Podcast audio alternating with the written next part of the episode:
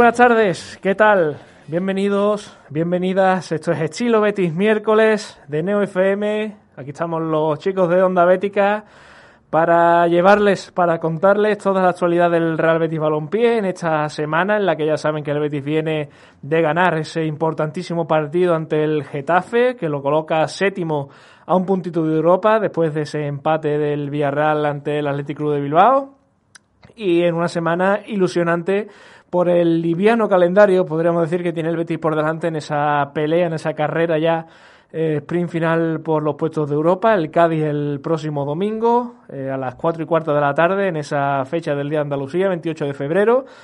Y el lunes después, si no recuerdo mal, frente al Alavés, en dos partidos donde el Betis de Pellegrini debe ganar para dar un fuerte golpe en la mesa para esa carrera por Europa, sobre todo aprovechando que hay muchísimos duelos directos entre rivales, la Real Sociedad que tiene que jugar contra el Granada, el Villarreal eh, Atleti Bilbao, muchos equipos que juegan entre sí, donde el Betis debe aprovecharlo.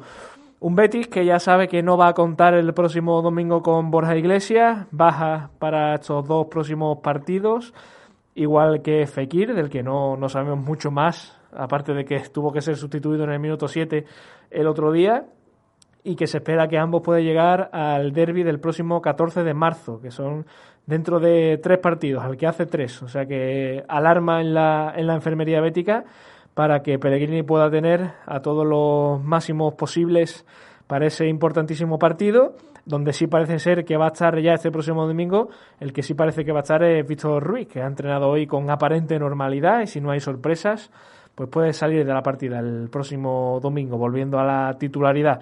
Otro que parece que se apunta es Raúl García de Aro, el delantero del filial, que después de hacer muchísimos goles en tercera y en segunda B, ha entrenado en estos días con la primera plantilla y puede que Pellegrini lo llame para ese partido contra el Cádiz, pese a que muchos digan que bueno que el Betis Deportivo, el filial, tiene un objetivo bastante importante, pero ah, después hay otros que opinan que al fin y cabo un filial está para eso, para, para surtir de jugadores al primer equipo. Ya saben que pueden comentar el programa con nosotros a través de Twitter, en arroba ondabética, Instagram, Facebook, en el correo ondabética gmail.com. Pueden contarnos todo lo que quieran, eh, dudas, cuestiones, eh, todo lo que quieran. Siempre ahí lo estaremos, lo leeremos. Y que no estoy solo, como siempre digo, imposible hacer este programa yo solo. Estoy con Pedro González. ¿Qué tal? ¿Qué tal? Muy buenas, encantado de estar aquí una semanita más y evidentemente mucho más encantado por esos tres puntitos de nuestro Betis. Hombre, siempre que se gana, como decimos aquí, pues... Con una gran sonrisa. Está mucho mejor la cosa. Pues bueno, si te parece, Ale, vamos con los datos por partido. Espérate, que tengo que darle paso a Bernie, que está al otro lado, antes de no, no me corra. Eh... ya dudas de mí. No, hombre, nunca se ha dudado de ti. Bernie Martínez, ¿qué tal? Pues muy buenas a todos los compañeros, una lástima no poder estar allí con vosotros y me toca entrar por teléfono desde tierras jiennenses, desde los cerros de Úbeda. Y pues nada, me habéis quitado la frase antes de, darme paso, volvemos al estudio con una sonrisa, otra más, mucha esta temporada, y pues nada, ves que para este estilo Betis que como siempre ocurre será la más interesante. ¿Tú, tú Benny, tú te has ido mucho por los cerros de Úbeda alguna vez? No te he escuchado bien, Alejandro. que si alguna vez te has ido por los cerros de Úbeda. Más de una vez, más de dos. Vamos a dejarlo ahí mejor, no, pregunto vamos aquí. vamos a dejarlo ahí. Pedro, eh, cuéntanos los datos post partido que deja esa victoria del Betis contra el Getafe. Pues bueno, ahora sí que sí, el Betis ya es junto al Alavés el equipo con más expulsados de la liga, con seis han visto roja, Aisa Mandi dos veces Emerson Royal, Martín Montoya, Paul y William Carballo, que fue el de esta última semana pasada. Decían muchos compañeros periodistas de Getafe que, bueno, que casi que eso de la dureza del Getafe es un invento y que solamente había que ver las estadísticas de los últimos partidos entre Betis y Getafe para darse cuenta que es que el Betis había tenido muchísimos expulsados y, tienen razón, pero eso no quita que el Getafe sea un rival duro, pero de todas formas yo le pregunto a Bernie Mm, ¿Qué le pasa a este Betis que sin ser uno de los equipos que más faltas hace de la liga, pues está viendo quizás demasiado castigo en ese sentido, ¿no? Porque ya, como bien ha dicho Pedro, el equipo junto a la vez con más expulsiones de toda la liga, seis. Pues yo creo que es un poco una fusión de varias cosas. En primer lugar, yo creo que no, hay que ser, como digo yo, acusica con los, con los árbitros, pero sí es cierto que en muchos partidos el Betis no lo ha tenido de cara, que muchas veces se ha cargado de tarjeta amarilla eh, podemos de forma inexplicable, que varias de las de las expulsiones que ha sufrido el Betis vienen precedidas, bueno, precedidas, vienen a raíz de doble tarjeta amarilla, no de roja directa. Entonces, yo creo que el Betis eh, no, no un equipo que, que, tenga un juego muy duro, si es cierto que esta temporada sobre todo en este tramo tan bueno que está teniendo el equipo de Pellegrini, está eh, más fuerte, más rocoso, va más fuerte la ayuda, eh, se juega más intenso y se nota tanto en, lo deportivo como en, lo que se refiere a las faltas y a las sanciones del colegiado. Pero la verdad que choca un poco, ¿eh? choca un poco que el Betis sea junto a la vez el equipo como expulsado porque por mucho que varios periodistas de Getafe en la previa contra el Betis dijesen que bueno que el Getafe no era que el Betis eh, con la estadística en la mano puede achacarse a un equipo más violento o más intenso, pero es que los árbitros, cada uno tiene su baremo, su forma y su momento de sacar las amarillas, por más, por menos. Entonces a mí me parece que, el Betis eh, ahí no, no se refleja realmente la realidad y creo que, que bueno, que se antoja raro, dejémoslo ahí. Continuando con los datos y al hilo de lo que comentabais compañeros, la de William Carballo es la quinta expulsión en cuatro partidos contra el Getafe Club de Fútbol. En el partido de la primera vuelta fue a Isamandi, allí en el Coliseum, y la pasada temporada Loren Morón, recordemos un codazo en el último minuto, William Carballo, al principio de aquel enfrentamiento, digamos que por ser el último hombre y por soltar una patada por detrás en el Villamarín, y Zoufedal en el Coliseum también la temporada pasada, recordemos por, por una especie de pelea, por una trifulca entre ambos banquillos, en los que el árbitro pues expulsó a, a Zoufedal. Es curioso cuanto menos, eh, esto es prácticamente anecdótico porque, bueno, lo que hemos dicho antes, el Betis no se caracteriza mucho por el juego duro, tampoco el otro día se vio un partido demasiado duro entre Betis y Getafe, pero sí que, bueno, es de esas estadísticas curiosas y, resulta, bueno, resulta raro que en cuatro partidos contra el Getafe el Betis sea el que haya tenido tantos expulsados. Sí es verdad que, bueno, eh, quizá en partidos anteriores pues puede haber más o menos polémica, el otro día la de William Carballo, bastante clara, y es más eh, castigar la torpeza del portugués. Pues sí, de hecho es que en dos minutos, si no me equivoco, William Carballo recibe la primera amarilla por una acción por detrás a Cucurella con el fin de cortar un contragolpe y después a Carles Aleñano entrada a destiempo, un control que va en dirección contraria a la portería. En fin, no creo que el Betis se empleara con, con mucha dureza la, la, semana pasada, pero sí que creo que William Carballo en este caso hizo la primera acción sí que era necesaria, pero la segunda creo que no venía a cuento. Y también, como, como tercer y último dato, ahora sí una buena noticia, el Betis de Pellegrini tiene en su mano romper un récord de Quique Setién, ser el Betis con más porterías a cero. El cántabro en la 17-18, aquel año en el que el equipo entró en Europa, logró 13, nada más y nada menos. Esta temporada el Betis ya suma 8. El de Setién es el mejor logro de los últimos años. Únicamente Pepe Mel consiguió algo igual en la temporada 2012-2013 y en ambas ocasiones, evidentemente, el equipo acabó clasificándose para Europa League. Esto es bastante sintomático y deja las claras Bernie que al fin y al cabo si un equipo quiere entrar en Europa, o mejor dicho, si el Betis quiere entrar en Europa, lo primero que tiene que hacer es cerrar la portería. Hombre, por supuesto, eh, lo que ha comentado Pedro es la cruda realidad. El Betis a principio de temporada nadie se quería que este equipo pudiese siquiera competir por por puesto europeo, porque concediendo de la manera en la que concedía el Betis atrás, era totalmente imposible. Por, por mucha calidad que tenga arriba y mucha pólvora, se antoja imposible eh, concediendo tantos goles eh, pelear por los puestos europeos. Eh, ahí están las, estadísticas, ¿no? De la temporada de Setién y la de Pepe Mel, que en el camino de mantener la portería cero y puntuar, obviamente se acaba entrando en Europa. Eh, creo que, como has comentado Alejandro, es bastante sintomático de que el Betis, pues bueno, mm, esta última jornada encadena récords, encadena, encadena números que no se veían desde hace bastantes temporadas o que nos recuerdan a tiempos mejores y por supuesto que en algún momento tenían que llegar también eh, estos datos en lo que refiere a la portería. Joel también está bastante bien, la defensa apretado, el equipo atrás no tiene nada que ver al que, al que nos encontramos a finales del año 2020 y al final todo va sumando y por supuesto que el Betty, si también atrás sigue en esta dinámica, por supuesto que el equipo va a seguir compitiendo por Europa, tanto por eh, lo que ofrece adelante, por eh, el cerrojo en el que se ha convertido atrás y la mejora de, Joel Bajo Palo, por supuesto. Bueno, pues Pedro, muchas gracias por contarnos estos datos como hace siempre y pasamos ya a, analizar lo que fue ese partido entre Betis y Getafe, que sí es verdad que ya hace casi una semana de eso. Muchos ya se habrán olvidado incluso de, de, quién jugó aquel día, pero eh, no deja de, de, ser obligatorio pues analizar un poco ese partido.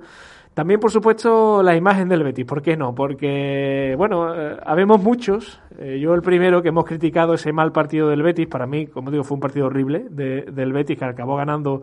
Y me reafirmo en mis palabras porque se le apareció la Virgen. Vamos a tener debate, ¿eh? Sí, hombre, por supuesto.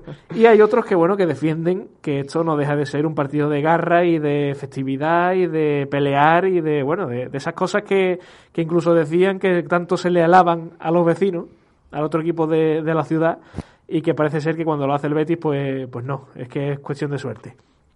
Pero bueno, yo te pregunto a ti, Pedro, si quieres por, por empezar un poco el análisis, ¿qué te pareció a grandes rasgos este, este partido?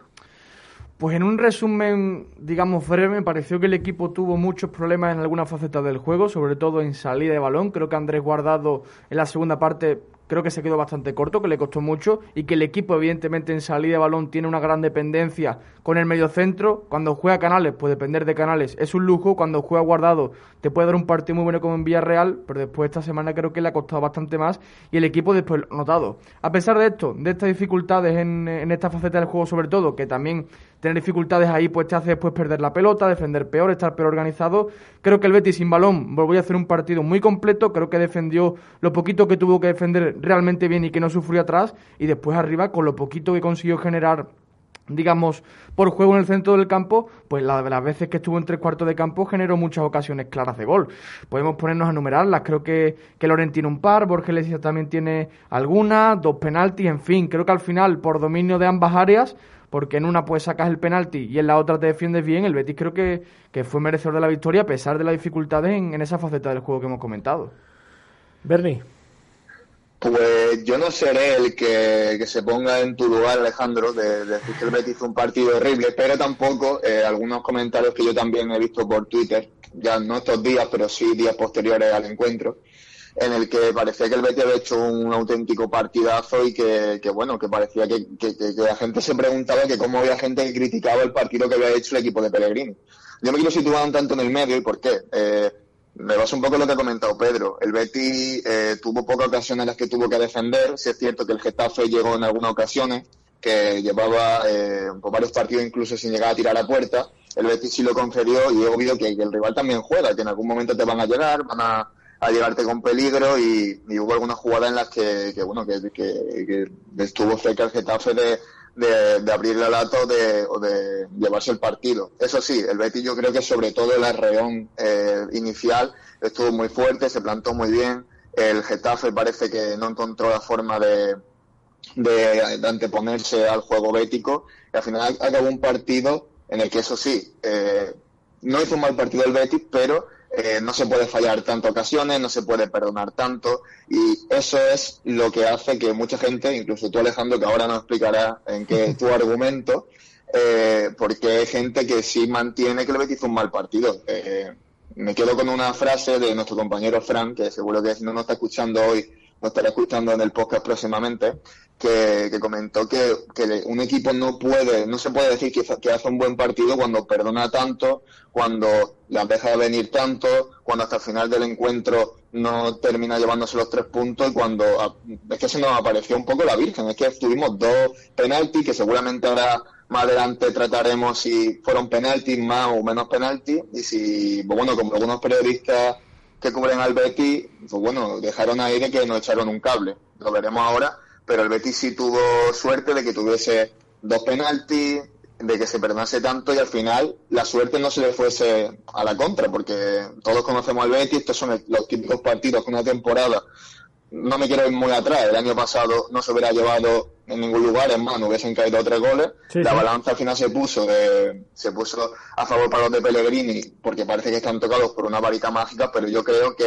eh, este tipo de partidos no todas las veces se lo va a llevar el Betis, vale. no puede permitir eh, perdonar tanto y arriba hay que afinar, no puede ser que Loren eh, no consiga enchufar ninguna, de que Tello, que ahora lo comentaremos seguramente, firme el partido que firmó en ataque y al fin y al cabo de que el Betis arriba pues bueno, haga eso que otros equipos de que están eh, peleando por Europa no van a hacer, que es perdonar tres goles por partido. Claro, a ver, es que eh, cuando yo dije ese mismo viernes por la noche que el Betis había hecho un partido paupérrimo, lo dije sabiendo perfectamente lo que decía, porque es que recibí mucho, muchas respuestas preguntándome si yo de verdad sabía qué significaba paupérrimo. Porque no, claro que lo sé. Y lo dije eh, con todo el conocimiento del mundo. ¿Por qué un partido paupérrimo? A ver, quizá a lo mejor la palabra sea un poco fuerte, pero aún así, eh, para mí el partido del Betis fue horrible.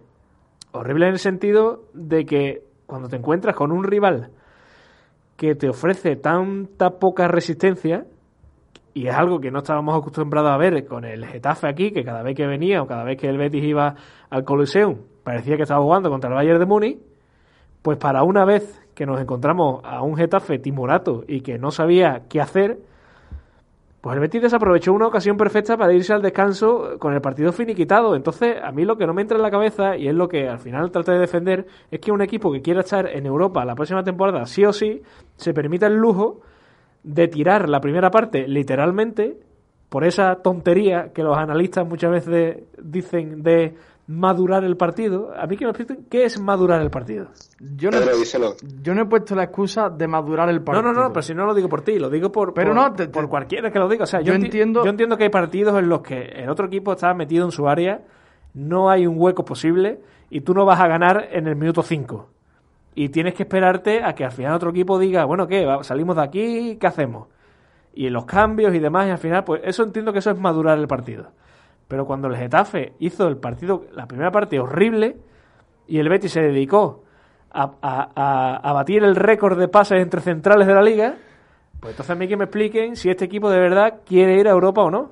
Yo es que no creo que el Getafe hiciese una mala primera parte, en el sentido de que es que el, el, vamos a ver, creo que tenemos que poner en una balanza que el Betis ya de por sí tenía dificultades en salida por lo que hemos contado y guardado. Si sí, que sí, pero, pero, si a esto le sumas, espérate un segundito, Ale, si a esto le sumas lo que estás comentando del Getafe, de que sin balón yo creo que hizo un muy buen trabajo porque Getafe es un equipo hecho para esto. Sí, sí, claro, claro pues evidentemente creo que al final tiene muchas dificultades y lo de madurar el partido, yo no creo que el Betis lo intentara porque tuvo ocasiones para poder, minuto 13 la de Loren, por ejemplo, y creo que a nivel físico el Getafe sí que le desgastó mucho esa primera parte sin balón y que después la segunda pues creo que también se le notó un poquito. Pero si yo no hablo de, de al final de salida de balón o no, de presión en, en, en, ¿cómo se llama esto? En, zona baja, bloque en bloque bajo Eh, si eso es lo de menos. O sea, es que lo que yo le decía a mucha gente que, me respondió aquello eh, sacándome los datos del partido. Pero si es que los datos dan igual y, y, me reafirmo en ello. Los datos dan exactamente igual. Al final esto va de sensaciones. Un equipo puede llegar 10 veces al área contraria y meter un gol y hacer un partido horrible y puede llegar una vez haciendo un partido magnífico y no meter un solo gol. Pero es complicado hacer un partido horrible y llegar 10 veces a portería contraria, ¿eh? Bueno, a lo mejor el otro equipo hace un partido peor que el tuyo, que fue lo que le, ha pasado al Getafe. No sé, yo creo que el Getafe sin balón es que estuvo muy bien y que por eso Betis también le costó mucho en la primera ¿Sabes lo que pasa? Y, si quiere Bernie también que, que entra esta pregunta, a mí me dio un poco la sensación de que el Betis eh, estaba pasando por un trauma. Estaba sufriendo su propio trauma de enfrentarse al Getafe. Porque el Getafe es que era la bestia negra del Betis estos últimos años. Es que cada vez que, es lo que he dicho antes, cada vez que venía el Getafe al Villamarín, era como si viniera el Bayern de Múnich. Es un rival que exige mucho también, ¿eh? A todos los equipos de la Sí, sí, por supuesto. Es la visita al dentista, como decía aquel. Pero que el Betis se le notó muchísimo que, tenía mucho miedo a, a, cometer un error, a... No se estaba creyendo el partido que estaba, que estaba haciendo y no se estaba creyendo el Getafe que tenía delante, que era el Getafe más pobre de los últimos años. Entonces, en ese sentido, yo entiendo quizá que, que al Betis le pasara factura eso para no dar eh, unas sensaciones mucho mejores, pero aún así me reafirmo en que no entiendo cómo un equipo que quiere estar en Europa el año que viene se permita el lujo de estar a 10-15 minutos de comerte un 0-0 como una catedral. Cuando, cuando llevas toda la semana diciendo que si el Betis gana, que si partido muy importante, que si hay que ganar, que si el Villarreal, tal y cual, saltas al campo y juegas andando. Es que yo no creo que todo sea cuestión de ganas y cuestión de querer. Hay veces que no puedes. Sí, claro, claro, yo entiendo. Pero, pero es que el otro día el Betis ni, puso, ni pudo ni dio la sensación que Pero es que, aun con muchas dificultades, lo que he comentado antes, tiene ocasiones clarísimas para golear al Getafe. Claro, claro, sí, sí, pues yo digo que no. Pues por eso mismo, si tiene ocasiones muy claras arriba, pues no sé, no creo que haga un mal partido cuando tiene ocasiones arriba y cuando atrás no sufres nada. Así es muy complicado perder un partido. Que sí, hombre, pero si es que, vamos a ver, pero si es que eh, al final el Betis acaba ganando y ganar es lo importante. Al final eso es lo que cuenta. Los tres puntos no te los quita nadie. Pero además que lo- yo creo que lo mereció. ¿Tú no crees que el Betis mereciese ganar por ocasiones simplemente? Mere- mereció ganar porque el segundo penalti ya no lo puede fallar. Pero aún sin los penaltis también generó ocasiones de sobra para poder llevárselo. Si el Betis no tiene ese segundo penalti de Borja Iglesias, el partido acaba 0-0. Podría que sí Pero o podría yo- que no. Pero yo te lanzo una pregunta. Si el Betis hubiese terminado perdiendo el partido, porque quién sabe lo que hubiese ocurrido si ese segundo penalti no ocurre o no se marca, eh, también se man- mantendríamos que hizo un buen partido. Si al final no se acaba ganando un partido en el que yo creo que fue bastante superior con la estadística de la mano y por sensaciones. Ahora, eh, también yo creo que lo que marca que se haga un buen partido es que se marquen goles y que se materialicen las ocasiones, porque de qué vale eh, jugar bien, anteponerse al rival, llegar y luego fallar 50 goles a puerta y fallar un penalti y, perdonar tanto, porque es que estamos hablando de un Getafe. A mí no me parece que hiciese un partido muy brillante el Getafe, si hubo tramos en los que estuvo mucho más cercano anteponerse al Betis, pero no me parece que hiciese un partido no creo ni demasiado cercano a lo que acostumbra. También tenemos que tener en cuenta que el Getafe llegaba con una racha que todavía el Betis alargó más, paupérrima, tanto de llegar a puerta como de hacer daño, como de conceder goles, como de resultados, y se está hundiendo bastante en la tabla. Entonces, eh, el Getafe no llegaba como ese equipo totalmente increíble de Bordalás que iba a pasar por la piedra al Betis. Entonces, yo no creo que el Betis hizo un mal partido, pero sí creo que tampoco se puede achacar de que hizo un buen partido cuando estuvo a poco de que la historia hubiese sido la de siempre, o, o que al final no se termina de rematar un partido en el que lo tienes todo de cara desde el minuto uno y en el que te antepone, o incluso uh, si se llega a perder, yo no sé si, si se hubiese, si por ejemplo tú Pedro mantendrías de que se hubiese seguido haciendo un buen partido y la imagen del Betis ha sido buena. Hombre, yo Pedro no sé, pero yo estoy 100% seguro que todos los que me respondieron por Twitter eh, aquel día no hubieran dicho ni pío. Pero es que esto funciona así y creo que la virtud de nosotros que tenemos que tratar esto con la mayor objetividad posible es esa, intentar analizar los partidos más allá del resultado. Al final, Claro, pues eso es lo que hago yo. al final esto, al final esto, claro, por eso mismo comento que esto es, esto es ganar. Al final el fútbol va de eso y hay que intentar analizarlo más allá del resultado. Si el Betis no mete los dos, el segundo penalti y en minuto 87 Víctor Ruiz hace una como el día del Barcelona y lo acaba perdiendo, pues estaríamos aquí comentando esa jugada individual en la que falla Víctor Ruiz. A pesar de ello, el partido en general, a mí por lo menos me seguiría pareciendo que el Betis fue superior a un Getafe que también es que tenemos que poner en liza que el partido de, de ambos centrales de ambos centrales de Getafe eh, yo creo que fue realmente corto y que eso también ayudó al Betis a, a poder ser superior al equipo de Bordalás. Para mí, el Betis, aunque hubiese perdido, fue superior al Getafe principalmente por eso, porque el Betis, a pesar de tener dificultades, generó muchas ocasiones para ganar y porque atrás es que no sufrió prácticamente nada. Yo puedo comparar quizá que, que el Betis no hiciera un partido paupérrimo, vale, lo, lo no puedo, lo hizo, lo- no lo hizo. lo De puedo hecho, comprar. El, el de Osasuna es mucho peor, creo yo. Yo el- al final es el que salva al Betis. Claro. También, claro, en ese sentido también depende de- de- del otro equipo, porque Sí, si, claro. si Osasuna aquel día eh, llega cuatro veces y, y falla cuatro que podrían haber entrado perfectamente, vale. Eh, El rival eh, ha estado un poquito mejor, pero lo del Getafe es que el otro día es que era para meterle ocho. Si, si el Betis llega a ponerle un poquito más de, intensidad. Pero que a mí me vengan a decir que ha sido una victoria de esa, de, de trabajo, de sufrimiento, de garra. Oiga, eso no ha sido absolutamente para nada ha ese partido así.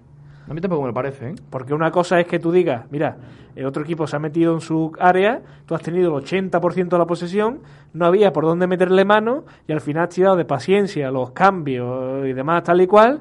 Y es que al final, bueno, ganar un partido por un penalti. Vale, Sí. ha sido una victoria trabajada. Pero es que eh, lo que yo me reafirmo es que en la segunda parte La segunda parte es muy mala del equipo. el Betis hace un partido horrible. Lo peor de todo es que mete al Getafe en el partido con posesiones cortísimas, eh, pérdidas eh, absurdas. El Getafe que empieza a tener un poquito más la pelota. El Betis que no sabe qué hacer, se mete un poquito atrás. Pero se defiende bien. Claro, se defiende bien porque el Getafe también es que no tenía nada arriba. O sea, tenía a Ángel que, que, que toca un balón cada, cada 10 meses. Y, y al final, pues bueno, pues eh, dos penaltis, que el primero lo falla Canales, el segundo pues lo marca Borja Iglesias y, y al final yo me reafirmo en lo que decían otros compañeros.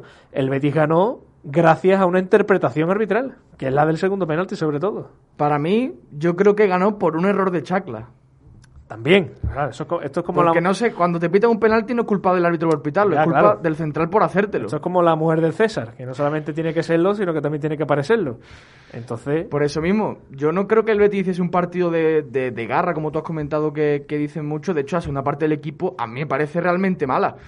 Pero yo me quiero ir a lo que muchas veces hemos comentado aquí, y desde aquí un saludo al otro analista del programa, Alex Fernández, que creo que los problemas del Betis en la segunda mitad vienen en gran parte por lo de Andrés Guardado ahí. El equipo tiene una gran dependencia del mediocentro para salir desde atrás y para construir el juego, y cuando no tiene a Canales ahí y Guardado no está tan fino como el día del Villarreal, al equipo es que le cuesta muchísimo más. Y la segunda parte lo vimos, un Betis desorganizado, fallando en los primeros pases, sobre todo el mexicano, con muchísimas dificultades para salir organizado, Canales prácticamente desconectado del partido porque venía a recibir y tampoco Tello ni rival por fuera daban apoyo. Creo que por ahí también viene esa, esa, segunda parte tan mala del equipo, porque Guardado estuvo realmente mal y el equipo depende en gran parte de ese medio centro de acompaña Guido para salir desde atrás. Bernie, ¿para ti eran penalti los dos que pita Estrada Fernández? Pues mira, antes de entrar en eso, un, un pequeño apunte antes de cerrar lo de la garra. No puede, no se puede catalogar el partido del Betis de haber ganado por garra y corazón, eh, pues también la famosa casta y coraje del otro equipo de la ciudad. Eh, o sea, casta puede ser, o suerte, como lo quieran llamar, el, el- los partidos de Copa en el que Betis realmente peleó por llevárselo e incluso eh, empató contra la Real Sociedad antes de la Copa y ese tipo de encuentros, pero con la segunda parte que él firmó el Betis, tildar el partido de, de garra, de llegar un, un- eh, los tres puntos en el barro y luchar como leones, pues me parece totalmente una locura. En el tema de los penaltis, por lo que me has preguntado, Alejandro, pues mira, yo te diría que el primer penalti, si se sacó tarjeta amarilla Canales antes por exactamente la misma jugada, si eso se, se sucede en el área, o además, eh, es lo que venimos recordando, las imágenes, cuando tú las pones en cámara lenta, pierden mucho, eh, pues bueno, la, la razón de ser, porque si tú lo pones a cámara lenta, como se ponen todas las repeticiones, parece que le da un toquecito y ya está, pero en el lance real del juego y a la velocidad normal, sí es verdad que le da un buen manotazo en la cara a Borja. Que si eso se lo hubiesen pitado al Betis, tal vez mi pensamiento fue, sería diferente. A lo mejor sí, porque no un penalti clarísimo. eh, entiendo que los del Getafe dijesen que eso no podía ser penalti, que se tiró, que nada más que le rozó pero es que esto se viene sancionando de forma muy clara y sobre todo al Betis. ¿Cuánta amarilla lleva Fekir desde que llegó por manotazo en la cara? Pues eso ocurre en el área, pues penalti. Esto- Y el esto- segundo, Es un problema en el que se han metido los árbitros ellos solos, de pitar absolutamente todos los golpes con la mano atrás que van a, a- a guardar un poco la posición y que tienen que salir los árbitros de ahí. Es que claro, es que después sale eh, Mendilibar a decir que en la liga somos todos unos tramposos y es que tiene más razón que un santo. Pues sí, es que es una vorágine en la que los futbolistas son totalmente conscientes de hacer la, de hacer la trampa y de que esto también es fútbol, pero luego se, eh, se crea también junto a los árbitros un círculo vicioso de que se pita absolutamente todo, que todo es falta, que te toquen el cuello y ya estás en el suelo durante tres cuartos de hora porque pensábamos que con el VAR esto iba a cambiar, que esto iba a ser diferente y que este tipo de cosas iban a acabar eh, desapareciendo y que el otro fútbol iba a verse totalmente mermado, pero es que la vida sigue exactamente igual y unas veces son los de tu equipo los que son pícaros y, y cuando te toca en contra, pues es que todos son muy guarros y que el fútbol se está convirtiendo en algo pues lamentable. Pero es que esto es así. Y, y- y- y el segundo penalti, yo creo que Pedro ha dicho antes, hace cuestión de minutos perfectamente.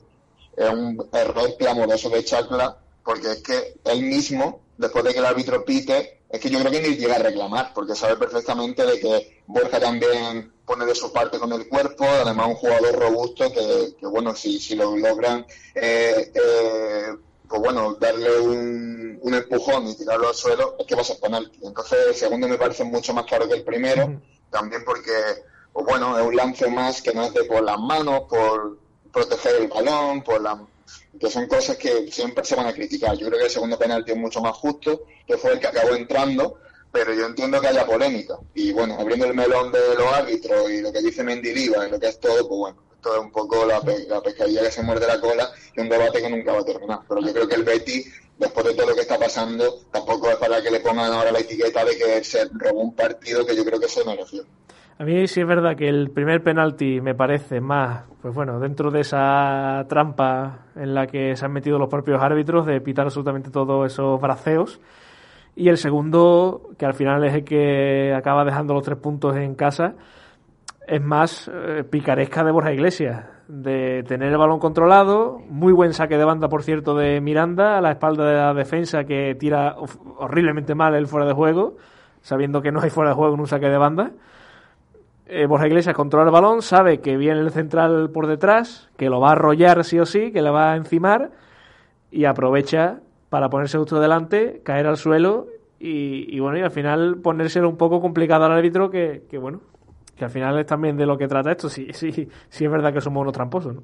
Yo creo que, que ambos penaltis son bastante claros bajo mi punto de vista. El primero entra, yo por mí es que, dando mi opinión, ojalá no se pitase la Liga Española eh, faltas infracciones de este estilo. De verdad, yo cada vez que veo a Nabil Fekir proteger el balón con el cuerpo y el futbolista que está intentando quitársela simula o hace como que le ha pegado un puñetazo y pita la falta, a mí me hierve la sangre. Sí, sí, a mí, a mí. Y entonces, claro, ahora te pasa a ti a favor y pues bueno, te das con un canto en los dientes porque es penalti por la norma que, que viene aplicando los árbitros. Pero para mí esto no es fútbol. Lo comentamos la semana pasada, digamos, el romanticismo de ese fútbol, la jugada de Nabil Fekir en Villarreal, de agarrarse, de arañarse, de forcejear, de empujarse, que para mí también es fútbol. Y bueno, ahora aquí en la Liga Española, por gracia, se está pitando todo, pero después sales a Europa y, los árbitros no te, no te conceden esas tonterías porque, bajo mi punto de vista, el fútbol es otra cosa. Es que para ser justo, si, si todos pensábamos en aquella falta que ya hemos citado de Canales, que suelta el brazo un poco hacia atrás para guardar esa posición, le da en la cara, no recuerdo ahora mismo a quién era, a,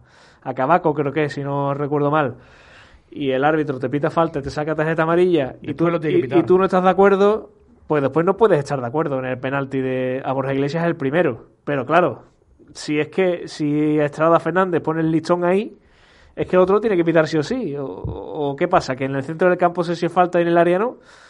Pues claro, ahí está la, ahí está la cosa. Pero bueno, dejamos a un lado polémicas, dejamos a un lado al partido y vamos a responder algunas preguntas que nos han dejado los oyentes durante la tarde de hoy. Hemos preguntado en Twitter, bueno, hemos pedido en Twitter que nos hagan preguntas, eh, cuestiones, dudas, temas que, que, quieran que tratemos.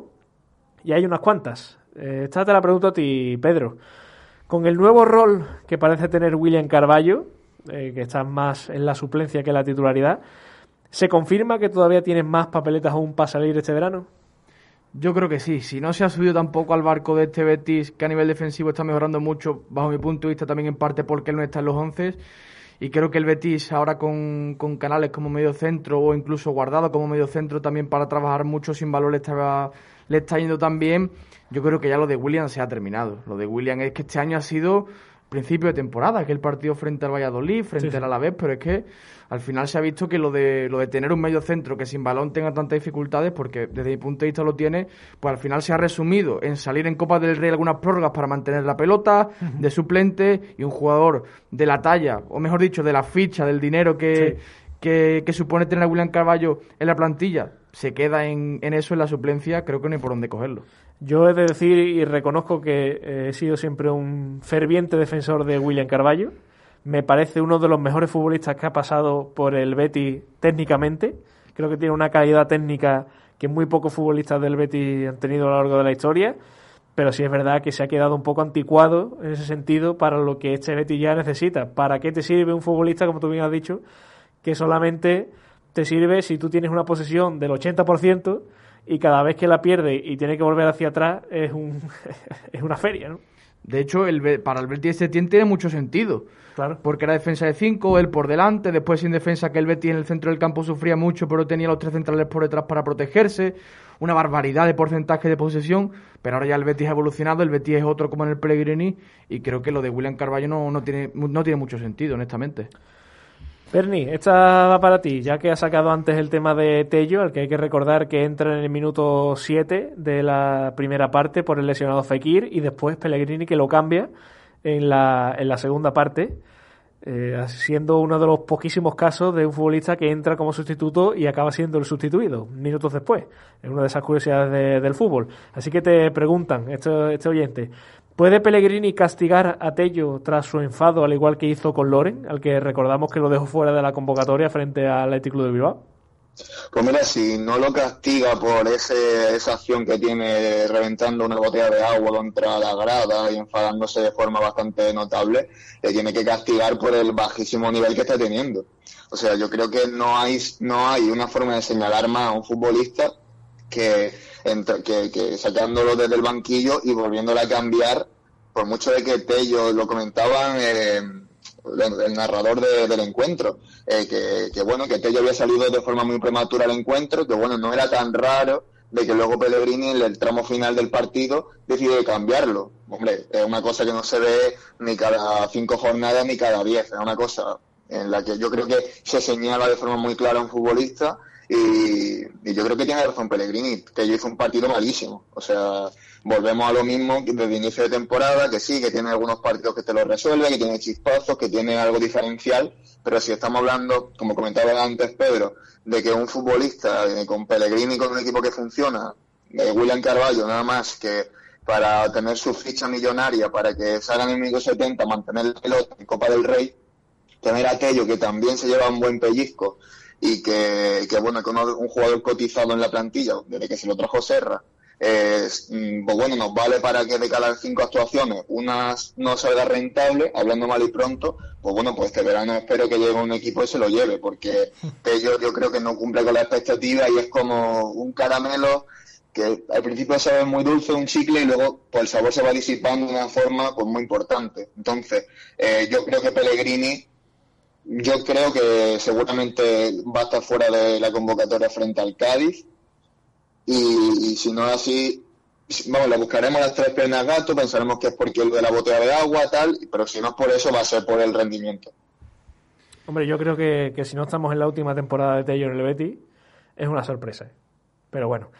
Pedro, eh, Emerson como nombre propio, que recordamos que esta semana publicamos en Onda Bética que el Betis parece ser que va a intentar hacer un esfuerzo económico por él. No es sencillo. El Barça que no quiere aceptar esos 9 millones de euros que el Betis quiere pagar un poco a la baja por, por Emerson para hacerse con el otro 50% que ahora mismo tiene el Barça en su haber.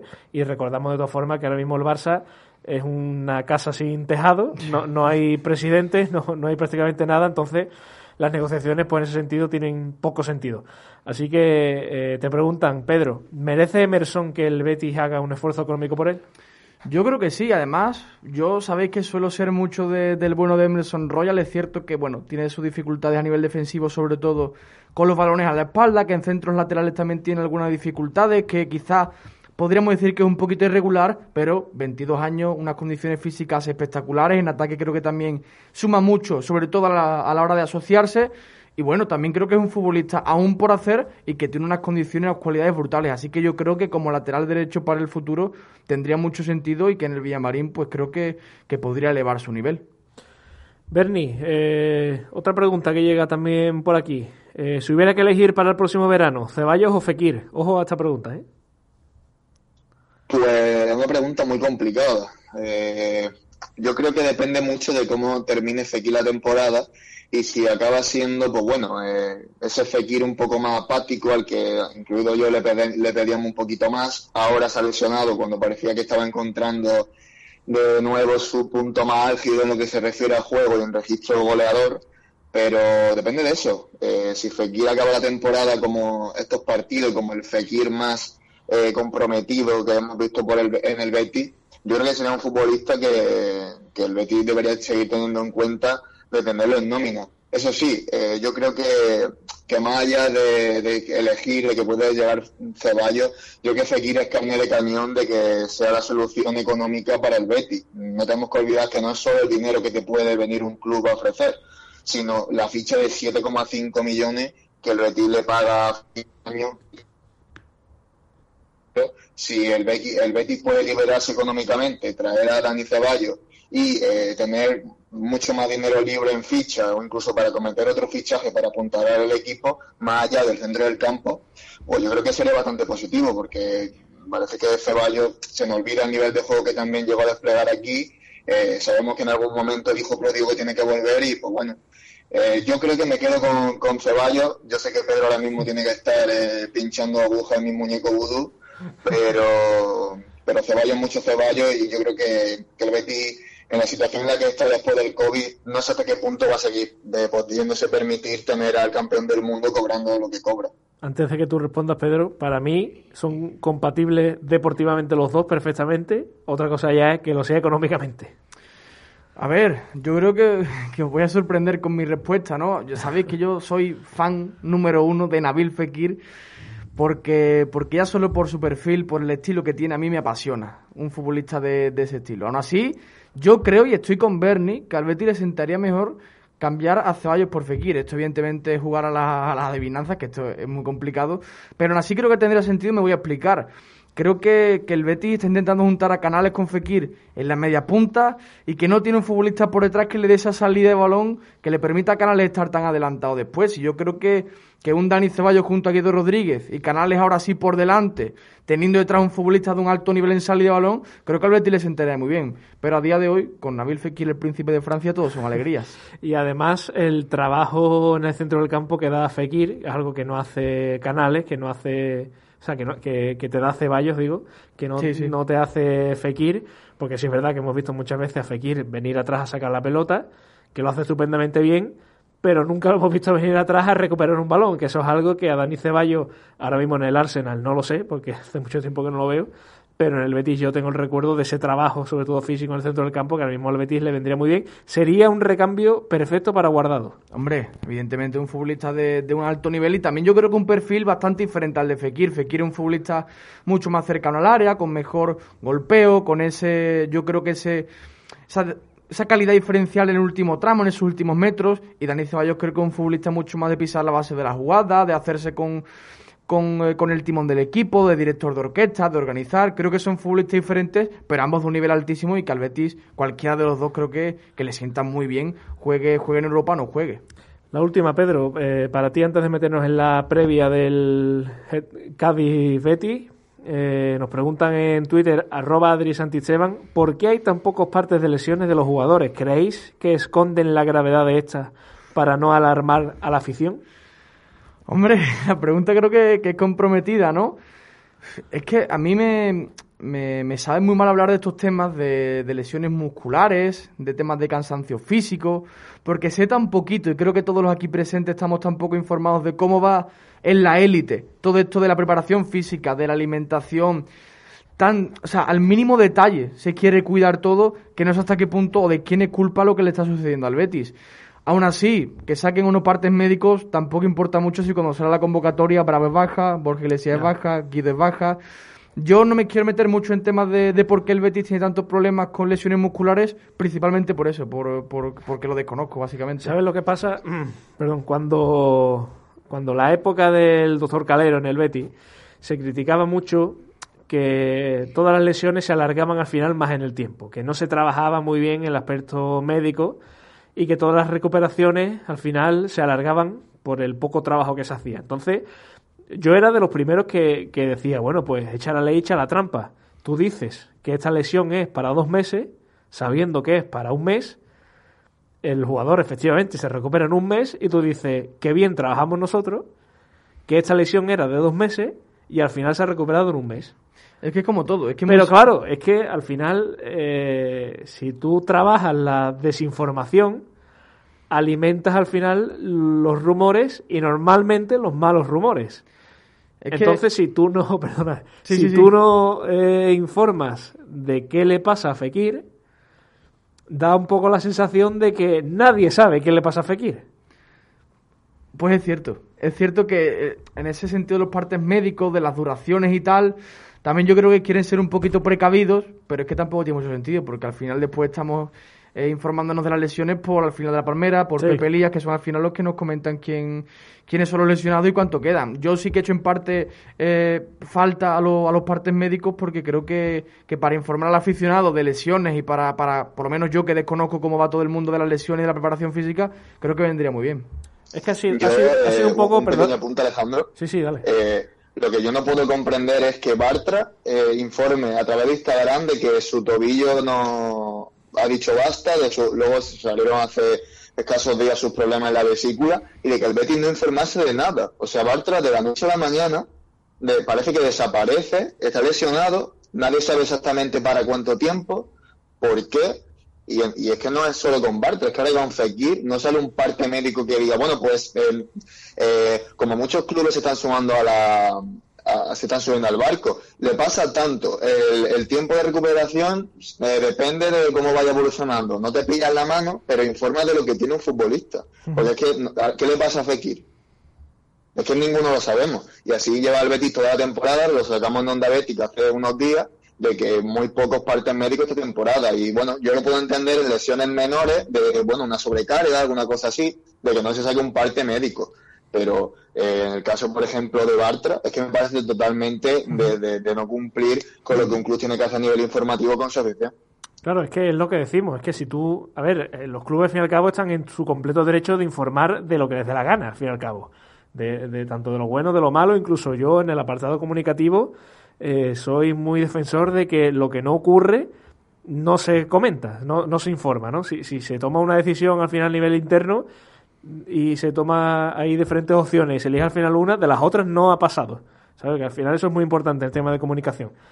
Pero hombre, ni tanto ni tan calvo. Eh, una cosa es eh, informar al minuto de lo que está pasando, que eso es algo inviable porque al final eh, va en tu contra, pero otra es ese desconocimiento absoluto de qué está pasando en la enfermería bética, que al final es lo que decimos, alimenta rumores, eh, si se trabaja bien, si no se trabaja bien, si hay buena recuperación. Al final da un poco la sensación de que los propios médicos no tienen ni idea, que aquello es eh, una casa de locos y, bueno, y al final pues es al final lo que se proyecta, que lógicamente no será así.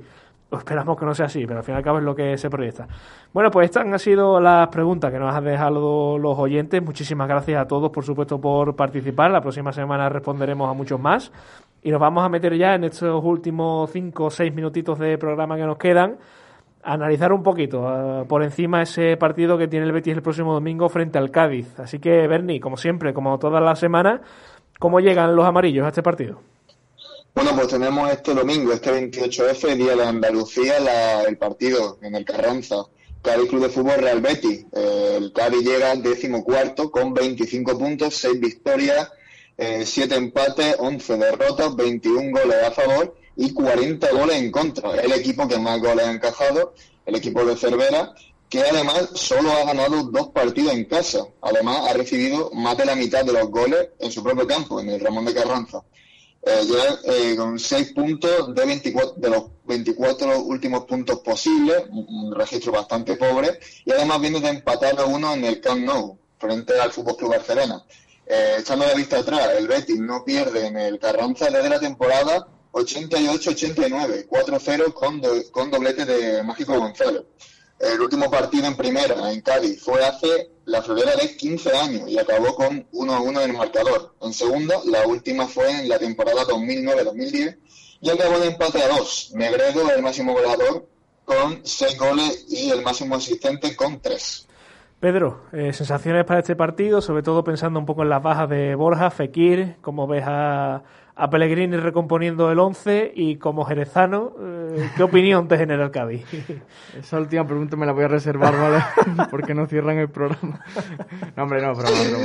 Eh, yo respecto, respecto al partido de este domingo, tampoco vamos a descubrir nada. El Cádiz va, va a replegarse 4-4-2 o incluso a lo mejor con un, con un único punta y darle la pelota al Betis, como ya hizo en el partido de ida. La principal diferencia, que ahora sí que está Sergio Canales y que evidentemente la calidad de la posesión, del ataque posicional del Betis es mucho mayor. Y creo que Pellegrini también para recomponer ese, esa baja de Fekir, que es muy doloroso también por el partido al que se enfrenta el Betis, de tener que atacar un bloque bajo, pues para poder recomponerlo tiene muchas opciones. Veremos si Rodri, si Juanmi, si vuelve Lainez, si Joaquín, que también jugó en el partido de ida en uno de los dos extremos.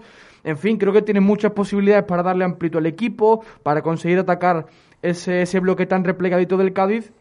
Y honestamente, mis sensaciones de cara al partido del domingo en el Ramón de Carranza son bastante positivas por la dinámica en la que viene el Betis, que parece que haga lo que haga va a ganar, y que el Cádiz, pues, también está en, en una dinámica realmente mala de juego y de resultados. A mí me parece que es una buena noticia, o espero que lo sea, esa imagen que dio el, bueno, tan, tan abierta, tan poco hermética del Cádiz en el Camp el otro día, y sobre todo deja las claras que el Betis para ganar este partido no puede hacer como hizo ante el Getafe, no puede hacer que el partido sea largo, porque si el Cádiz fue capaz de arañar un empate en un penalti a ultimísima hora en el Camp Nou contra este Betis, le puede poner en apuros en cualquier jugada y, y, es lo que estábamos comentando antes. Si el Betis de verdad quiere ir a Europa la próxima temporada, estos partidos tiene que ganarlo con cierta solvencia.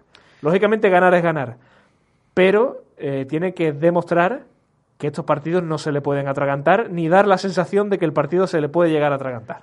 De hecho, en el partido de ida, yo creo que al Cádiz salió bastante bien el planteamiento pese al resultado final, porque recordemos que se consiguió defender muy bien sin balón. Creo que el Betis tuvo poquitas ocasiones aquel día y que sufrió bastante. Al final después se lo llevó con aquel gol de Guido Rodríguez y el Cádiz cada vez que consiguió transitar y al final del partido, con día por debajo del marcador, consiguió crearle ocasiones muy claras al Betis que al final, pues bueno, no entraron ninguna por suerte, pero recordemos aquel palo de Salvi, un par de manos a mano del Chocolozano y otro de Negredo. En fin, creo que el Cádiz en el Villamarín hizo un muy buen partido, pero ahora las cosas han cambiado bastante como, como contexto y como escenario para este partido de vuelta. Bernie, te pregunto, como siempre digo, ¿hará honor el Betis el próximo domingo al noble arte del batacazo?